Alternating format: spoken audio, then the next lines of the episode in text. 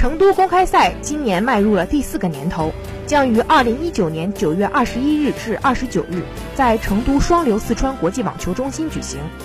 本次比赛总奖金高达一百二十一点三万美元，成为同一周赛事中奖金最高的一站。今年高排名球员报名情况非常踊跃，参赛阵容包括来自五大洲十三个不同国家和地区。近期，成都公开赛已经公布了包括伊斯内尔。奥热阿利亚西姆以及迪米特洛夫在内的顶级球员参赛消息，其他直接入围的名单同样吸引眼球。其中有在本赛季打出职业生涯最佳表现的弗里茨、汤普森以及拉约维奇，也有充满天赋的年轻一代，例如加林、伦德罗。已经成熟的球员和新生代们将在一周内同场竞技，青年和成熟、胆量和力量的对战，将碰撞出精彩的火花。本届比赛中，六位球员在报名时处在职业生涯的最高排名，其中阿尔伯特目前排名第三十九位，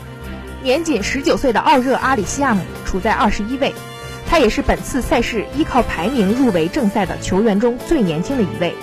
此外，弗里茨排名第二十五位，加林排名第三十二位，奥佩尔卡排名第四十二位，伦德罗排名第五十五位。